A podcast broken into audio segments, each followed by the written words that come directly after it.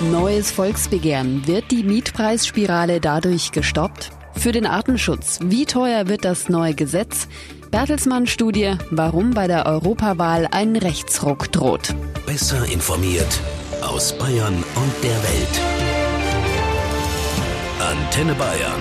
The Break. Willkommen zum Nachrichtenpodcast von Antenne Bayern. The Break ist die Auszeit für mehr Hintergründe, mehr Aussagen und Wahrheiten zu den wichtigsten Themen des Tages. Es ist Freitag, der 26. April 2019. Redaktionsschluss für diese Folge war 16 Uhr. Ich bin Antenne Bayern Nachrichtenredakteurin Katrin Steinberger. München, Regensburg, Augsburg, in vielen bayerischen Städten, großen wie kleinen, explodieren die Mieten. Das kann so nicht weitergehen, so die Ansicht des Mietervereins München und will deshalb ein Volksbegehren auf den Weg bringen. Denn ihnen gelangt's. Michael Dose aus der Antenne Bayern Nachrichtenredaktion. Genau, und so soll das Volksbegehren auch heißen. Uns gelangt's, Mietenstopp in Bayern. Der Mieterverein fordert keine Mieterhöhung für fünf Jahre. Für diese Zeit sollen Mietpreise per Gesetz eingefroren werden. Und zwar sämtliche Mieten, also auch Staffelmieten, die sich jährlich wie im Mietvertrag festgelegt erhöhen und Indexmieten sollen dabei außer Kraft gesetzt werden. Und wenn eine Wohnung neu vermietet wird, dann soll die Miete bei neuen Bewohnern nicht höher liegen als der regional gültige Mietspiegel, so der Mieterverein. Initiiert vom Mieterverein München, aber das bezieht sich nicht nur auf München, oder? Nein, es ist ein bayernweites Volksbegehren. Natürlich liegen die Mietpreise in München mit aktuell fast 25 Euro pro Quadratmeter an der Spitze. Aber auch Regensburg, Augsburg und selbst kleinere Städte werden immer teurer. Und, so die Experten für Mietrecht, auch wenn der Bund nicht handelt, könnten die Länder tätig werden.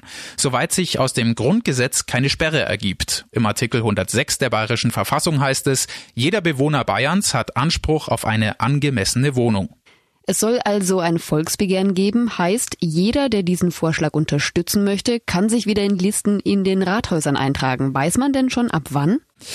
Ja, der Mieterbund plant das Sammeln der Unterschriften im Herbst nach dem Oktoberfest. Das läuft wie beim Volksbegehren Rettet die Bienen. Für die Zulassung des Volksbegehrens sind jetzt erstmal 25.000 Stimmen nötig. Soll dann das Volksbegehren Erfolg haben, müssten sich im Anschluss rund eine Million Menschen in Bayern in den Rathäusern eintragen. Wird auch diese Hürde genommen, kann der Landtag den Gesetzesentwurf annehmen.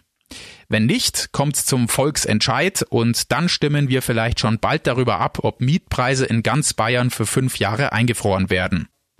Danke, Michael. Unterstützt wird das Volksbegehren von der Münchner SPD. Weitere Initiativen wolle man ansprechen, heißt es vom Mieterverein. Von einem geplanten Volksbegehren zu einem, das schon erfolgreich war. Die Initiatoren von Rettet die Bienen haben mehr als eine Million Menschen mobilisiert für mehr Artenvielfalt, für ein besseres Naturschutzgesetz und zählt zu den erfolgreichsten Volksbegehren aller Zeiten. Doch die Fronten waren zu Beginn verhärtet. Zum Beispiel bei den geforderten einheitlichen Terminen für das Mähen von Wiesen.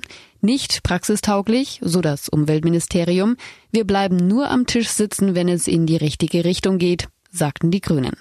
Um die Vorstellungen aller Beteiligten, Initiatoren, Umweltschützer, Bauernverbände, Politik unter einen Hut zu bekommen, wurde ein runder Tisch initiiert. Mit Erfolg. Heute endete der runde Tisch mit viel Einvernehmen. Die Staatsregierung, die Initiatoren des Volksbegehrens und Vertreter der Landwirtschaft bekannten sich zu einem gemeinsamen Kampf für mehr Arten, Umwelt und Naturschutz. Ministerpräsident Markus Söder sprach von einem Volksbegehren XXL. Also ich glaube, das ist jetzt schon eine Richtungsentscheidung für Bayern. Wir nehmen den Impuls der Bevölkerung auf und wollen zum Trendsetter für den Ausgleich von Ökologie auf der einen Seite, mehr Artenschutz, aber einer funktionsfähigen Landwirtschaft bleiben. Das ist tatsächlich so. Bayern geht da mit einer neuen den Weg und wird Vorbild für ganz Deutschland werden. Es wird ein Volksbegehren XXL sein, eine Fülle von Maßnahmen. Und ich glaube, das ist tatsächlich ein ganz großer Schritt für mehr Artenschutz in Bayern, eine echte Trendumkehr für mehr Ökologie das aber auch Geld kosten wird. Artenschutz gibt es nicht zum Nulltarif. Das wird auch Stellen bedeuten, beispielsweise Beratung für die Landwirtschaft bei diesem Prozess. Aber das werden wir jetzt alles noch mit den Regierungsfraktionen beraten. Es geht jetzt auch sehr schnell. Allein von den Vorgaben des Verfassungs, der Verfassung müssen wir bereits äh, in der Woche vom 8. Mai alles einbringen im Landtag. Insofern steht uns noch eine spannende Debatte bevor. Konkret geht es um umfassende Maßnahmen, die über den Gesetzentwurf des Volksbegehrens Rettet die Bienen hinausgehen. Ja, im Volksbegehren stehen ja nur einige Bereiche drin, die gemacht werden. In der Regel sehr regulative Bereiche, also Verbote. Äh, wir setzen auch Förderungen mit ein, finanzielle. Dazu gehört beispielsweise, dass wir Blühstreifen fördern wollen, dass wir ökologisches Bauen ermöglichen wollen, dass wir Dachbegrünungen machen, dass wir die Klimaneutralität beispielsweise der Staatsverwaltung auf den Weg bringen wollen, dass wir für junge Landwirte ein Programm machen wollen, um da entsprechend zu helfen, also junge Höfe zu unterstützen und, und, und. Es ist eine ganze Menge von solchen Ideen, die werden jetzt alle zusammengetragen, müssen müssen natürlich noch gewichtet werden. Es ist viel erreicht worden, sagt auch der Präsident des Bayerischen Bauernverbands Walter Heide. Also das Fazit ist, dass wir hier am runden Tisch das für den runden Tisch Machbare, glaube ich, erreicht haben. Äh, der Landtag muss das Ganze jetzt umsetzen. Äh, es werden aber Dinge bleiben, die im Sinne einer erfolgreichen Umsetzung im Landtag dann auch noch gerade gezogen werden müssen. Äh, und wir haben auch einige Punkte drin und die, die, der Konsens geht nicht über alle Punkte. Ich habe auch einiges angesprochen, wo wir wirklich weiterhin darum kämpfen, dass wir Lösungen erhalten, wo die Bauern auch damit leben können. Im nächsten Schritt gehen jetzt die erarbeiteten Punkte in den Landtag. Ich erhoffe mir vom Landtag, dass er dort, wo wir, ich sage mal, sehr vieles in der Sachdiskussion erarbeitet haben, äh, diese Sachargumente auch aufgreift. Ich sage ganz bewusst nicht parteipolitisches Gezänk äh, plötzlich dann stattfindet. Damit so etwas nicht passiert, haben auch die Initiatoren des Bürgerbegehrens ein Auge auf die weiteren Prozesse auf allen Seiten. Also wir werden natürlich ähm, nicht nur wir als ÖDP, sondern auch als Trägerkreis diesen gesamten Prozess ganz, ganz genau beobachten, weil wir haben ja wirklich diesen Auftrag von über 1,7 Millionen Leuten, da jetzt gucken, zu gucken, dass da wirklich für den Artenschutz was passiert. Wir sind momentan auf einem guten Weg, aber man muss immer, ja, Vertrauen ist gut, Kontrolle ist besser. Ähm, und da werden wir halt wirklich gucken, dass wir unsere äh, Augen und Ohren offen halten und schauen, was da passiert. Initiatorin Agnes Becker von der ÖDP. Sie sprach zum Abschluss des runden Tisches von einem großen Schritt nach vorne. Alle Beteiligten wissen aber, es liegt noch viel Arbeit vor ihnen. Ministerpräsident Söder. Naja, man darf sich nicht täuschen, also eine Menge Arbeit äh, vor uns. Das ist ja erst der Anfang, nicht das Ende. Denn es gibt noch viele praktische Fragen, die man lösen muss. Und es gibt natürlich auch den einen ideologischen Vorbehalt. Und es gibt auch viel Unsicherheit, äh, gerade in der Landwirtschaft. Wie bedeutet jetzt, wie läuft die Umsetzung? Wo sind Förderungen möglich? Da ist jetzt eine Menge an Arbeit auch vor uns, das umzusetzen. Aber was wichtig ist, es gab eine Gesprächsplattform. Ich habe den runden Tisch ja auch eingerichtet und alles Glück gebeten, es zu machen, damit man ins Gespräch kommt, dass man einander versteht, damit man Motive und Sorgen Sorgen miteinander zusammenbringt. Das ist geschehen. Insofern ist es, glaube ich, schon ein richtiger Schritt für Bayern. Bayern-Reporterin Jasmin Lukas, du hast ja das Volksbegehren von Anfang an bis jetzt begleitet. Wie ist deine Einschätzung? Wie ernst ist es Söder und Co.? Also ich habe den Eindruck, Ihnen ist es sehr ernst. Das zeigt zum Beispiel die Tatsache, dass jetzt nach dem runden Tisch alles sehr schnell vorangetrieben wird. Schon am 8. Mai, also in eineinhalb Wochen, sollen die Ergebnisse der Gespräche in die Gesetzesberatungen im Landtag einfließen. Und Söder hat nach dem Termin heute nicht lang gefackelt und einen Startschuss für ein Pilotprojekt gegeben. An der B14 bei Lauf an der Pegnitz in Mittelfranken hat er einen ersten Blühstreifen gesät. An möglichst vielen Radwegen und an Bundes- und Staatsstraßen sollen Lebensräume für Bienen und und andere Insekten entstehen. Die staatlichen Bauämter müssen dafür in ganz Bayern einen mindestens ein Kilometer langen Blühstreifen auswählen. Es wird sich also auf jeden Fall was tun in Richtung Artenschutz und dabei achtet man aber auch auf die Bauern.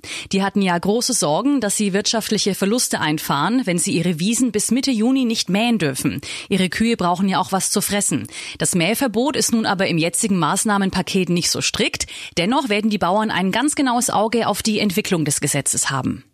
Danke, Jasmin. In einem Monat wählt Europa ein neues Parlament. Die Stimmung vor der Europawahl ist geprägt von einer Anti-Haltung gegenüber den Parteien, vor allem gegen etablierte Parteien. Davon könnten dann vor allem die extremen und europakritischen Gruppen profitieren. Zu diesem Ergebnis kommt die Bertelsmann Stiftung in einer Studie zur Europawahl. Antenne Bayern Reporterin Diana Zimmermann berichtet, Diana, du hast dir die Studie genauer angeschaut. Was kann man denn aus der Studie ziehen? Sind die Europäer wahlmüde oder eher Wähler aus Protest? Also ich würde sagen beides. Müde, zum Teil auch gleichgültig oder politikverdrossen wirkt vor allem die sogenannte Mitte, Wähler, die immer Volksparteien gewählt haben. Da gibt es derzeit relativ wenig Motivation, aber es gibt eine deutliche Anti-Haltung. Also die meisten wissen genau, was sie nicht wählen wollen. Das sagte Robert Verkamp, einer der Autoren der Studie. Mehr Wähler können zwar genau sagen, welche Partei sie auf keinen Fall wählen würden, welche Partei sie ablehnen. Immer weniger können das sozusagen positiv formulieren. Ja, und da kommt das Thema Protestwähler ins Spiel, also die, die aus politischem Frust oder verloren gegangenem Vertrauen bewusst zum Beispiel rechts wählen. Also kann man sagen, dass das Vertrauen der Deutschen zum Beispiel in die etablierten Parteien gesunken ist? Also mehr Beweis braucht es eigentlich nicht und das haben die Umfragen der letzten Wochen auch deutlich gezeigt. In den Ostländern ist die AfD zum Beispiel stärkste Kraft vor der Union. CDU und CSU lagen letzten Sonntag bundesweit bei 28 Prozent. Das ist der schlechteste Wert im ganzen Jahr. Und wenn man auf die SPD schaut, 18 Prozent. 18. Das sagt eigentlich alles. Die Leute sind teilweise politisch gefrustet und deshalb auch dieser deutliche Trend.